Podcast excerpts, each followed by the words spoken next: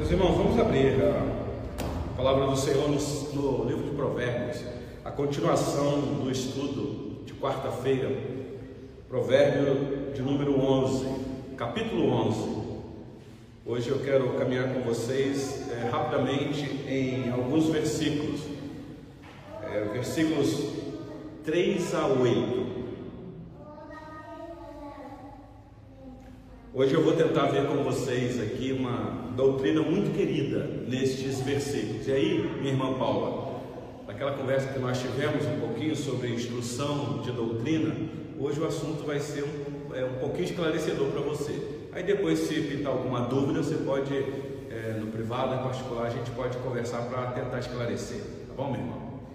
Então, Provérbios 11, de 3 a 8, porque semana passada nós fizemos aqui a exposição de dois versículos, aí tiramos algumas lições aqui.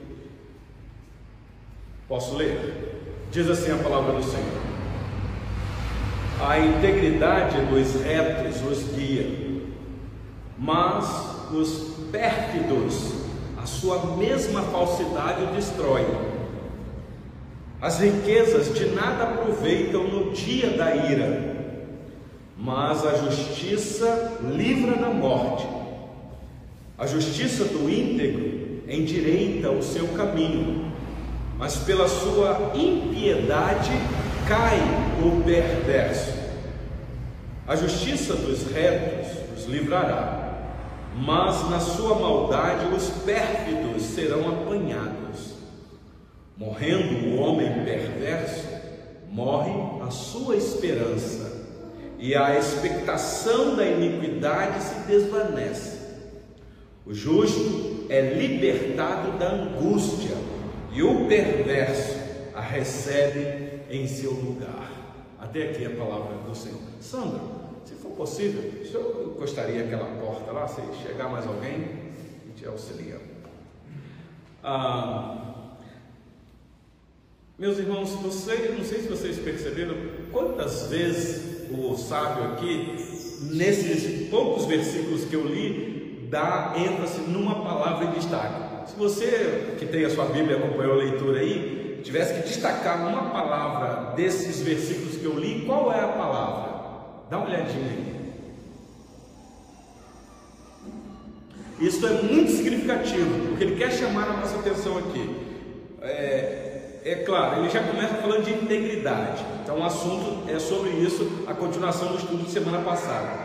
Mas de repente ele introduz uma outra palavra que ele quer chamar a, a nossa atenção. Porque integridade já é uma palavra forte, mas existe aqui uma outra palavra também muito forte. Alguém sugere aí a palavra? Vou dar uma dica para vocês ela aparece no versículo 5, aparece no versículo 6, aparece também, ela está no versículo 8.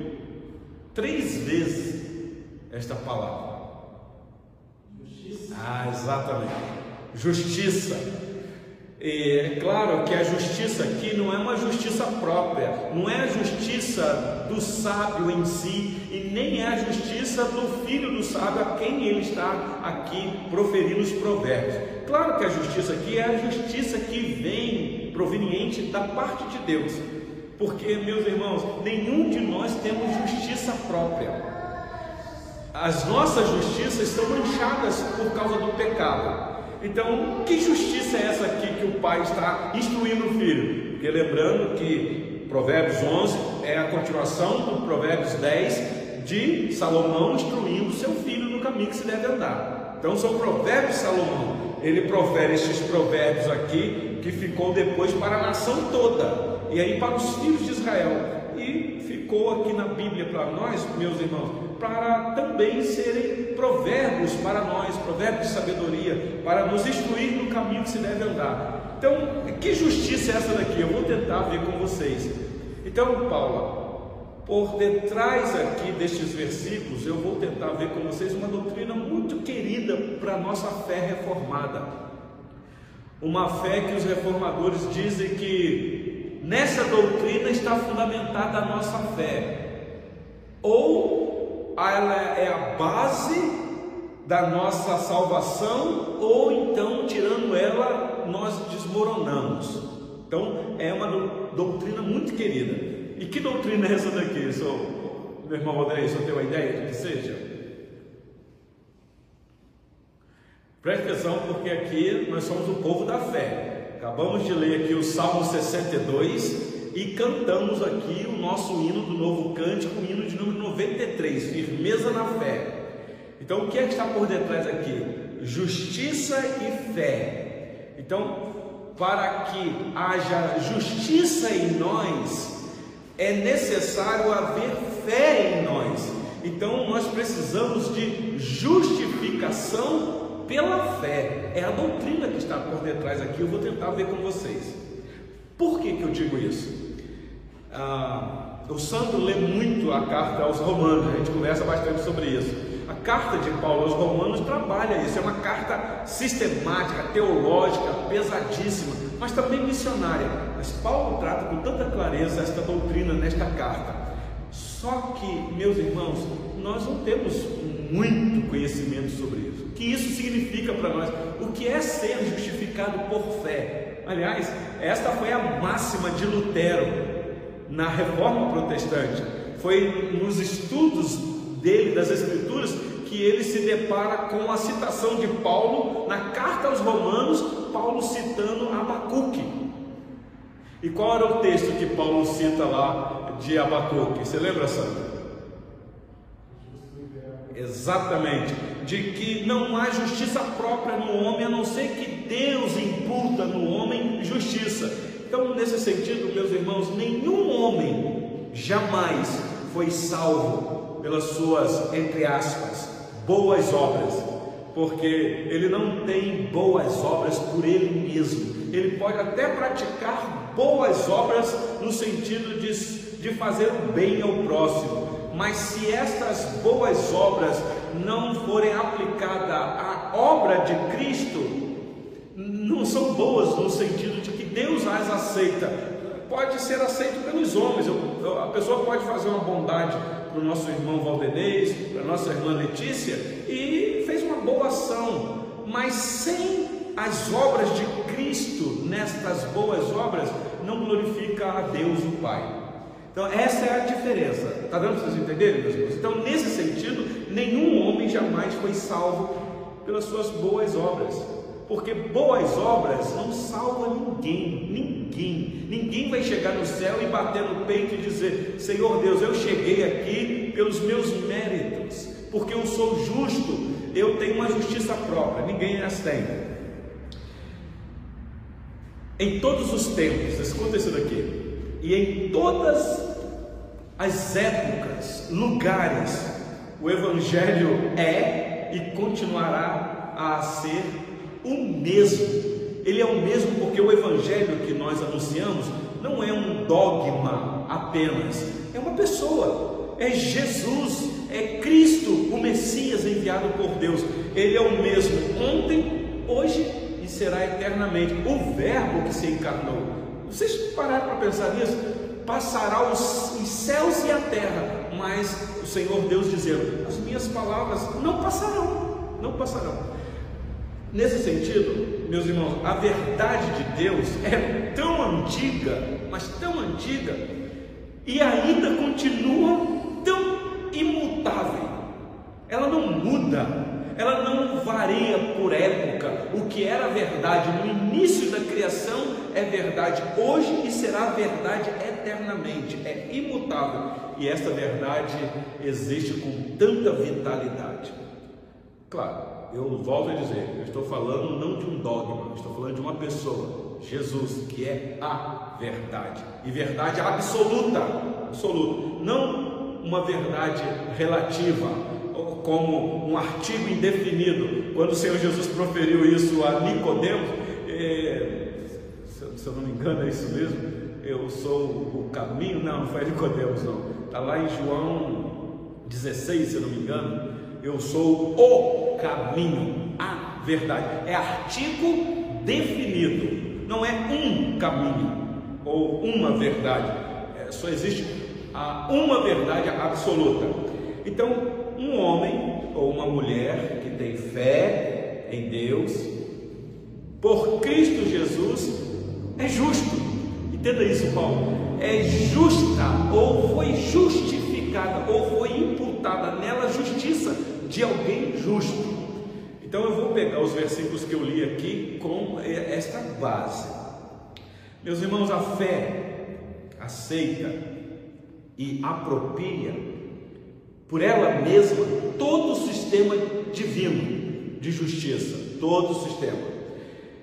E isso tudo vai desdobrar, desembocar na pessoa e no ministério de Jesus Cristo. Por isso, a sabedoria verdadeira aqui de Provérbios é quem? É Cristo, que é prefigurada numa mulher que é virtuosa, que quem acha essa sabedoria achou a vida.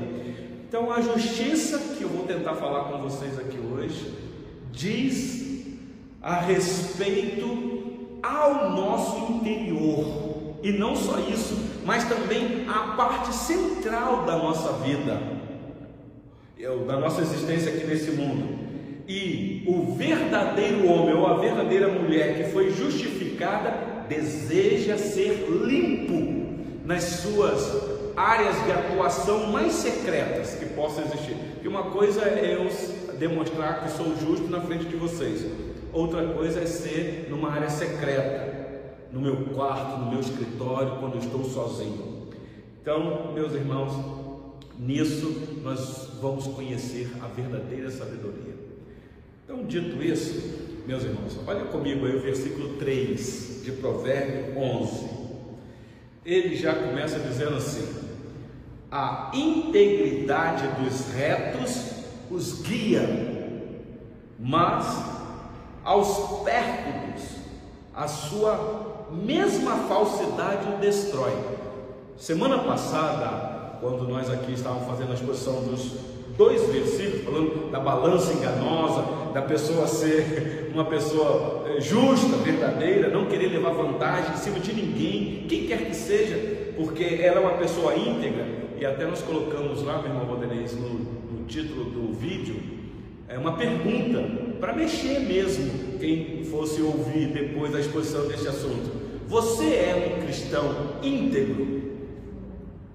Porque uma coisa é eu afirmar para vocês que sou, outra coisa sou eu viver isso diante de vocês, a integridade. Então, o versículo 3 está dizendo o seguinte: a integridade dos retos guia, é o caminho, é por esse caminho, meu filho, o pai dizendo, que eu quero que você ande no caminho da integridade, porque este caminho vai te guiar é, é, num caminho reto, você não vai andar em caminhos tortuosos. Mas ele tem um mas aqui, sempre esse contraste. Mas aos pérfidos. Na tradução do Senhor está o que, meu irmão Vandelense? A palavra pérfido aí no versículo 3. É perversidade. Perversidade. Às vezes é uma palavra técnica, aqui na sua tradução está como? É, infiéis. É, é tudo a mesma coisa. É alguém que não é verdadeiro, é alguém que não é justo, é um traidor, é um, alguém desleal, é um enganador. Então é o pai dizendo: Meu filho, você não anda pelo caminho da deslealdade, você não anda no caminho do engano, da traição, porque existe um caminho de integridade, esse é o caminho reto que vai te guiar. Então, integridade é uma luz na escuridão. Ah, como que nós estamos precisando hoje de homens e mulheres íntegros, íntegros, que nós ah, possamos confiar, confiar no sentido de que você dá crédito à pessoa, não é confiar no sentido que você vai exigir perfeição. Porque, por exemplo, a Letícia está aqui hoje, eu não posso exigir perfeição dela, porque ela não é, e nem eu sou, mas eu posso dizer para ela, mas Letícia, eu posso ver em você integridade. Por quê? Porque a integridade dela não é produzida por ela mesma. E é o ponto nosso aqui nesta noite.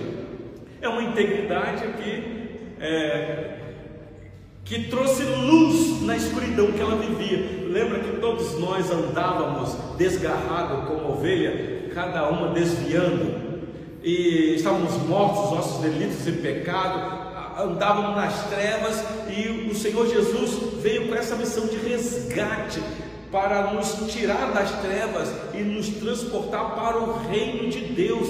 Aliás, é a ação do próprio Deus fazendo isso conosco. Então, a integridade traz luz na escuridão. Por isso, a necessidade de pregar o Santo Evangelho que salva, que ilumina, que faz com que o cristão agora seja sal e luz no mundo. Estamos na exposição de Provérbios 11, versículo 3 a 8. Mas eu lamento dizer, meus irmãos, que o caminho do perverso é como uma escuridão total, mas o caminho do justo é uma luz, como nós já falamos aqui, é como a luz da aurora que vai brilhando, brilhando mais e mais até ser dia perfeito. Vocês lembram desse provérbio? Então, olha que coisa que o pai fala para o filho: Meu filho, ande no caminho da integridade. É interessante, porque ele quer fazer esse contraste. Ele quer dizer: Meu filho, não olha para os perversos, porque eles estão em trevas. E você não, meu filho, você é da luz.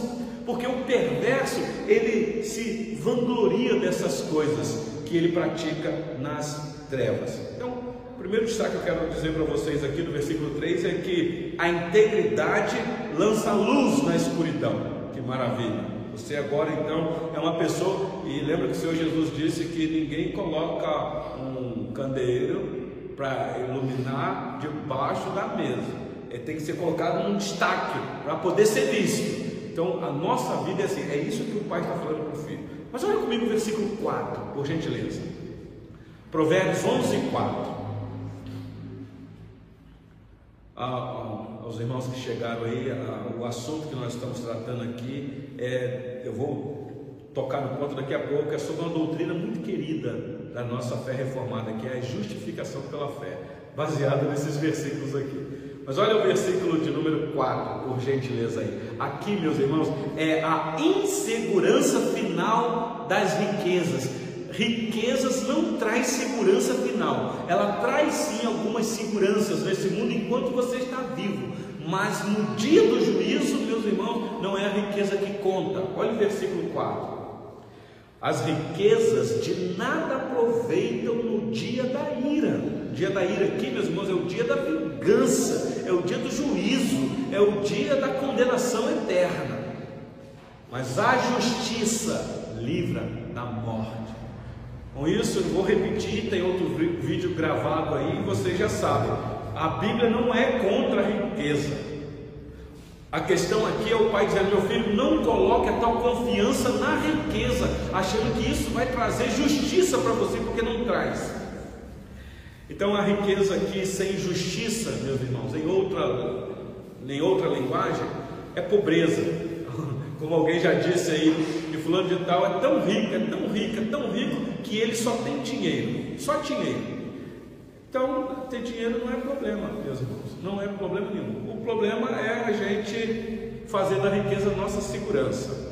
Mas olha comigo o versículo 5, por gentileza. Versículo 5.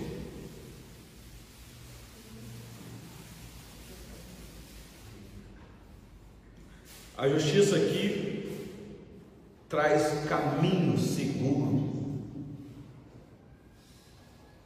para o íntegro. Diz assim: a justiça do íntegro endireita o seu caminho, mas pela sua impiedade cai o perverso. Por que é que o pai fala isso? Exatamente, meu filho, nós por natureza andamos em caminhos que parecem ser bons aos nossos olhos, parece caminho de prosperidade, caminho de vida, de paz, mas segundo o nosso coração, o nosso coração nos engana. Então, meu filho, cuidado, porque Somente a justiça na vida do íntegro pode trazer para ele endireitamento no caminho. Por quê? O contraste está aí no finalzinho do versículo 5. Porque o ímpio, ele vai cair na prática dele, na perversidade dele. E meus irmãos, isso aqui é tão antigo quanto atual. Como nós estamos, estamos vendo isso acontecer aos nossos olhos no dia? A gente avisa, avisa, avisa, avisa, mas parece que as pessoas ouvem, escutam por aqui e saem por aqui, não dão crédito. E aí a consequência vem e às vezes é drástica, é drástica. Então a justiça do íntegro vai endireitar o caminho dele, mesmo ele andando em caminhos que aparentemente ele não consiga prumar, mas a integridade que é dada a ele vai ajudar ele nesse caminho. Agora o ímpio mesmo não tem esta esta graça maravilhosa, especial na vida dele. O ímpio pode até, e aqui eu quero destacar com vocês, preste atenção nesse detalhe: o ímpio pode até livrar-se do juízo humano. A pessoa pode praticar impiedade, pode roubar, e depois ela pode ser absolvida pelos tribunais de justiça da terra e andar como se fosse inocente. Mas eu quero dizer para vocês que a pessoa jamais será inocentada no juízo divino. Pode ter certeza disso. A justiça da terra falha, os juízes se corrompem, se deixam se levar por uh, ganâncias, mas o reto e justo juiz, esse não passa a mão na cabeça de ninguém, meus irmãos. Não há absolvição no dia do juízo. Por isso, o pai dizendo para o filho: Meu filho, a oportunidade é agora. Existe um caminho íntegro para você andar, meu filho. Nós temos da parte de Deus uma justiça, meu filho. Não menospreze isso. Aproveite a oportunidade. E veio à mente aqui um hino que a gente sempre gosta de cantar. Eu sempre cito ele aqui. A, a escolha é hoje. Amanhã pode ser muito tarde. Então é hoje. Não pode deixar para amanhã. E o versículo 6 então diz assim: olha aí. Provérbios 11, 6. Aqui, meus irmãos, é, é a certeza de que a maldade praticada pelo ímpio vai acorrentar os pés dele. Olha só o versículo 6. A justiça dos retos os livrará, mas na sua maldade os pérfidos serão apanhados. É, é, o que é interessante aqui, é, presbítero Washington, nós já fizemos aqui um apanhado da palavra pérfido e foi dado aqui algumas traduções. É, é, é, uma maldade acentuada mesmo. É alguém que não é firmado na, na coisa certa, na verdade. É alguém que pratica a, a, a deslealdade. É alguém que você não pode confiar porque ela te engana, ela te trai, ela te apunhala pelas costas. É um traidor. Então, olha só, e, e a gente sabe que é assim mesmo. Aqui é como que dizendo, olha, o ímpio, na prática da impiedade dele, as cordas do pecado irão entrelaçá-lo e vai prender ele. E a gente fica pensando assim, quem na história foi um grande traidor e que depois as cordas do seu pecado o, o enforcou? A gente lê o relato de Judas, a gente fica assustado porque segundo Lucas, que nos traz a informação, quando Judas vai se enforcar, ele, ele escolhe exatamente um precipício, e me parece dar-se entender que quando ele amarra a corda em algum lugar e se enforca, não sei se debatendo naquele momento ou não, acho que arrebenta ah, ou a corda ou o lugar que ele estava, e ele cai naquele precipício, e o local que ele cai lá, ah, o relato até meio forte, diz que ele bateu com uma violência tamanha que as entranhas dele se abriram. E o lugar lá foi até amaldiçoado. Os pecado, pecado, meus irmãos.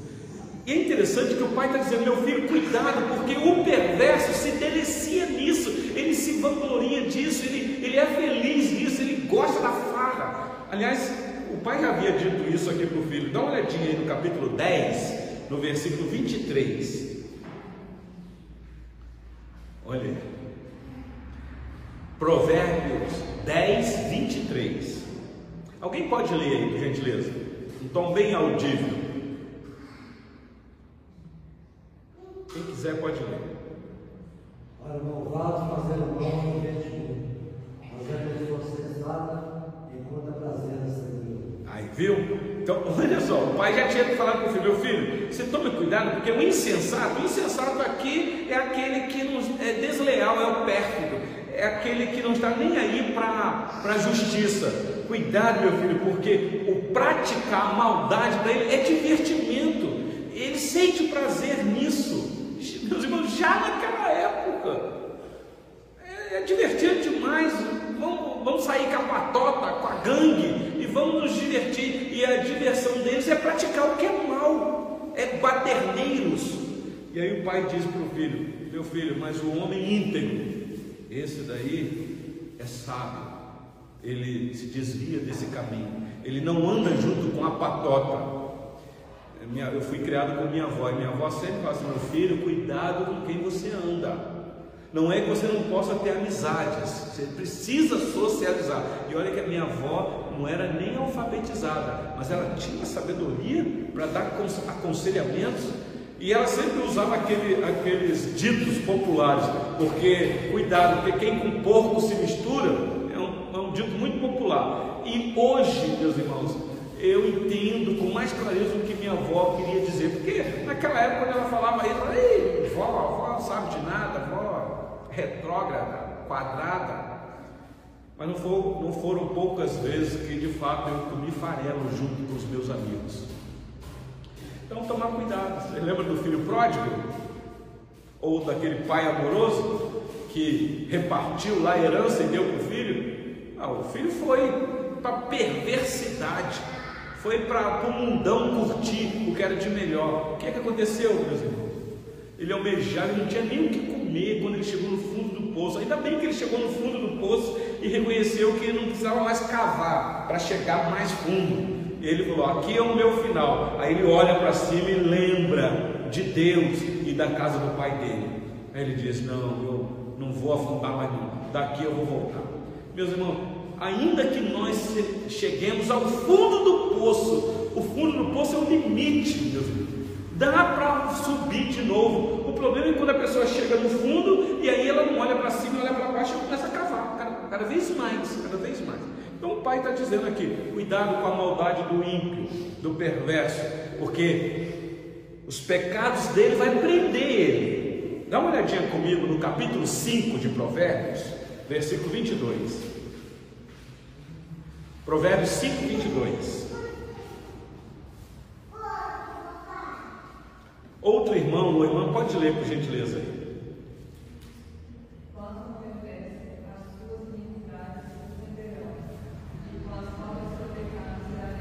Prestaram atenção? O que eu citei para vocês é que gente já tinha trabalhado aqui. Quanto ao perverso, as suas iniquidades vão prender, cedo ou tarde. Se não prender aqui nesta vida, meus irmãos, pode ter certeza disso, o juízo está prestes a vir. Por isso, volta lá para Provérbios 11, eu passei com vocês aí no versículo de número 4, falando que muitas vezes o perverso acumula riquezas ilícitas, mas essas riquezas de nada aproveitam no dia da ira, ou seja, no dia do juízo. Meus irmãos, as cordas do pecado prendem mesmo. Nós não podemos brincar com o pecado. O pecado é divertido demais. Ninguém peca achando que é a pior coisa do mundo. Para para pensar no adúltero. Você acha que quem adultera vai para um adultério achando que é sofrimento? Que é a pior coisa? Você acha que quando o ladrão vai roubar, ele vai achando que é, é, é algo que vai trazer dor para ele? Ainda que vai trazer, mas ele não está nem aí, ele quer ir lá, ele quer se valer daquilo, ele quer levar vantagem.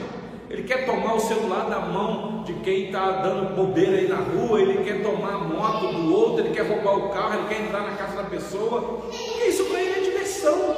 Ele quer levar vantagem, ele é um espertalhão, ele acha que é imbatível.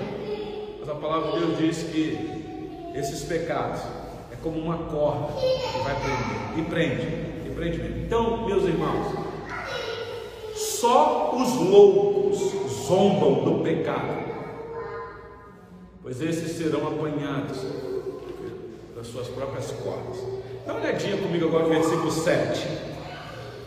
Caminhando para o final aqui, ah, versículo 7 diz assim: Isso aqui é muito interessante.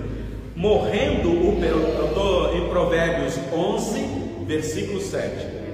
Morrendo o homem perverso, morre a sua esperança e a expectação da iniquidade se desvanece.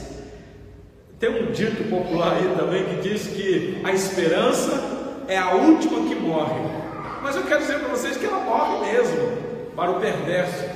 Para nós não, meus irmãos, para nós permanece a esperança. Lembra de Paulo, 1 Coríntios capítulo 13? Agora, pois, permanece fé, esperança e o amor. Ele só destaca o amor, que é o maior, que ele quer dar um destaque na pessoa bendita do Senhor Jesus, que é o amor encarnado. Mas a esperança e a fé permanecem, meus irmãos, porque está em Cristo, está em Cristo. Mas para o perverso, morre, morre. Isso é muito triste. Por que, que a esperança para o ímpio morre, meus irmãos? Porque a esperança do ímpio se limita apenas a esse mundo, a esta vida. Ele acha que ele vive só isso daqui. Então por isso que ele vive no, nos devaneios da vida, não leva em consideração a eternidade, nem leva em consideração o juízo, o dia da ira. Aliás, eu, de vez em quando eu fico pensando que muitos de nós também vivemos dessa maneira. A gente não, não, não acredita que existe um dia da ira, um dia de juízo. E aí a gente vai vivendo e deixando a vida nos levar. Meus irmãos, a gente tem que tomar muito cuidado com isso. O apóstolo Paulo, escrevendo aos Coríntios, agora no capítulo 15, versículo 19, ele diz assim: Se a nossa esperança em Cristo se limita apenas a esta vida, somos os mais infelizes de todos os homens. Então nós não podemos viver como se a nossa esperança fosse só essa vida. Vamos viver, meus irmãos, da melhor maneira. Se Deus nos der riqueza, vamos administrar da melhor maneira. Mas não coloquemos o nosso coração nessas coisas. Porque a nossa esperança não pode ser limitada só à minha saúde, à minha família, à minha propriedade, o que eu tenho, o que eu sou. A minha esperança está em alguém, em Cristo. Ele é a minha esperança. Por isso é que Paulo diz: ainda que você em Cristo diga que for apenas para essa vida, você é igual ao ímpio. Você vai ser infeliz, é igual os pérfidos, os insensatos. Isso aqui é um alerta para nós nessa noite. Então, a esperança do perverso chegará no mais profundo tormento de desespero, uma eternidade de trevas, enquanto o íntegro ele tem luz nas suas trevas. Então a esperança do cristão é uma pessoa, meus irmãos, não é uma coisa. Volto a dizer, não é um dogma. A esperança do cristão é Jesus Cristo. Por isso que nós cantamos aqui o hino de número 93 do nosso inário. E eu quis cantar bem é, tranquilo com vocês aqui, bem devagarzinho, para vocês prestarem atenção na letra. Às vezes a melodia atrai, atrai a nossa atenção mais do que a atenção na letra mas a letra é muito significativa. Olha o que diz a letra do hino 93: Firmeza na fé. Somente ponho a minha fé na graça excelsa de Jesus, no sacrifício remidor, no sangue do bom redentor. A segunda estrofe, não vou para o coro ainda. Se não lhe posso a face ver, é pela fé que vou viver em cada transe a suportar, eu hei de nele confiar. E a terceira estrofe diz assim: A sua graça é muito real, abrigo traz no temporal. Ao vir cercar-me a tentação, me fortalece a sua mão. Ah, quando fala que abrigo traz no temporal, ah, nós falamos aqui do que ah, as notícias estão é, trazendo de informação para nós o que está acontecendo lá na Flórida, exatamente nesse momento. Não sei quantos de vocês estão acompanhando os noticiários. Eu tenho amigos que moram na Flórida e hoje eu estava conversando exatamente com eles ah, sobre isso. Ah, é interessante que a informação é que eles estão acostumados com chuva forte lá, mas agora é um furacão. Houve um alerta da Defesa Civil, das autoridades, do presidente dos Estados Unidos. Mas o hino diz que, ainda que venha um grande temporal ou uma tempestade, nós podemos nos abrigar em Cristo Então isso aqui é no mundo espiritual. Assim como no mundo físico as pessoas precisam de um abrigo para se proteger da, do temporal, nós também, meus irmãos, precisamos nos refugiar em Cristo, que é a nossa esperança, a nossa confiança para suportar estas uh, tempestades. Então, por último, agora o versículo 8, por gentileza. Provérbios 11, versículo 8, que é o nosso último versículo desta noite. Eu escolhi só esses versículos para hoje. Diz assim: aqui, meus irmãos, é a, é a continuação do assunto. É, é, um assunto não muito açucarado para nós, porque fala de juízo, de condenação, de destruição daqueles que não temem a Deus. Aqui é, é a profunda angústia para o perverso. Olha o versículo 8. O justo é libertado da angústia, e o perverso a recebe em seu lugar. Preste atenção aqui no trocadilho. O pai está dizendo: meu filho, se você andar no caminho da justiça, da integridade, que é o caminho da retidão, eu quero dizer para você que tem da parte de Deus um livramento quando as angústias vierem, porque todos nós, meus irmãos, sofremos angústia, uns mais, outros menos. Mas o livramento aqui, claro, é o dia da redenção, quando todos nós seremos é, livres de qualquer angústia desse mundo, será enxugado dos nossos olhos toda lágrima. Mas sobre o ímpio, meus irmãos, sobre o perverso, diz aí, toda aquela angústia, tristeza que caía sobre nós, olha o finalzinho do versículo 8. Agora o perverso recebe em nosso lugar. Vocês já pararam para pensar nisso daqui? Por isso pai diz: Meu filho, atenta para o que eu estou te ensinando. Há um caminho de sabedoria que nós devemos andar, meu filho. Se você se desviar, vai vir trevas sobre você, escuridão, angústia profunda. Aliás, é isso mesmo que uma pessoa que sofre com depressão, com sentimentos de é, profunda tristeza sente, como se houvesse uma nuvem escura sobre a cabeça dela, quando não a pessoa só quer ficar dentro de um quarto trancado. Esse é o sentimento. Isso é só lampejos, meus irmãos, do que vai ser o dia do juízo. Se você que está aqui já sentiu um pouquinho disso, pensa eternidade afora, em total angústia, sem favor de Deus, sem nenhum remédio, sem nenhum acompanhamento de médico, sem favor nenhum. Pensa, você quer inferno pior do que isso?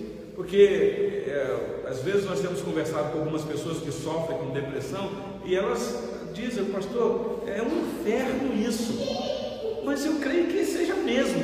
Isso é só lampejos de sofrimentos eternos, meus irmãos. Neste mundo é assim mesmo nós vamos passar noites de choro, noites de angústias profundas muitas vezes, mas lembrando que o sol da justiça brilhará. Então, essa é a nossa confiança. O fardo pesado, que é retirado das costas do justo, é lançado sobre as costas do perverso, segundo Provérbios 11, 8. Ah, meus irmãos, mas a verdade é que há consolo para o justo, mas angústia do inferno para o perverso. Vocês devem lembrar no Salmo 116, o salmista ele sentiu um pouquinho disso na alma dele. Dá uma olhadinha, Salmo 116. E aqui eu encerro e aplico para nós esse ensino. Salmo 116, versículo, versículo 3 apenas. E olha que este salmo é um salmo de gratidão a Deus. O salmista viveu um período terrível de angústia, Deus foi com ele e ele agora agradece ao Senhor. Olha o versículo 3: Laços de morte me cercaram, e angústias do inferno se apoderaram de mim. Caí em tristeza e tribulação. O salmista experimentou isso na alma dele. E qual foi a saída? A saída é invocar o Senhor, porque é o Senhor que livra a nossa alma. Por isso, Pai diz: meu filho, há livramento para nós, mas para o ímpio, para o perverso, ele vai experimentar esses laços de morte e angústias do inferno. Meus irmãos, que Deus nos abençoe e que nos ajude, nos ajude a atentar para a lei santa do Senhor. A gente pode perguntar o que tudo isso daqui tem a ver com a gente hoje. Ah, meus irmãos, muitas coisas. Por exemplo, você pode estar pensando assim, graças a Deus eu estou no caminho da justiça, já fui alcançado, Cristo imputou a justiça dele em mim, ou melhor dizendo, Deus imputou a justiça de Cristo em mim, então eu estou salvo, e uma vez salvo, salvo para sempre, e agora eu vou cruzar os meus braços. Ah, meus irmãos, você não tem um amigo que ainda está nas trevas, não? Você não tem um parente que ainda está nas trevas, não? Você não tem um conhecido? E qual deve ser o nosso dever, meus irmãos? Mostrar esta integridade aos olhos do mundo, porque o mundo está olhando para nós, meus irmãos. Atitude de cristãos. Às vezes você não vai usar uma palavra, mas a graça vai alcançar aquela pessoa, porque outro irá pregar para ela. Mas há alguém que está olhando para nós para ver se de fato somos íntegros. Você deve conhecer pessoas assim. A própria igreja é assim. Eu sei que a gente não pode olhar para isso e dizer, não, eu só vou lá naquela igreja porque só tem íntegros lá. A igreja é gente imperfeita. Mas, meus irmãos, nós somos chamados para dar bom testemunho. Não é porque somos imperfeitos que a gente, a nossa igreja vai ter uma fama. Poxa, lá, o cachaceiro lá naquela igreja, olha lá aquele adúltero está lá naquela igreja, olha lá aquele mal pagador. Também não adianta. Se praticava isso, agora não. Agora mostre integridade de vida. Então talvez a grande lição para nós é essa daqui, meus irmãos. Fomos alcançados por essa graça bendita, justificados pela fé, porque o justo vive por fé. Mas, meus irmãos, cadê a nossa missão de anunciar esse santo evangelho para aqueles que estão nas trevas? Porque nós sabemos o que está preparado para eles.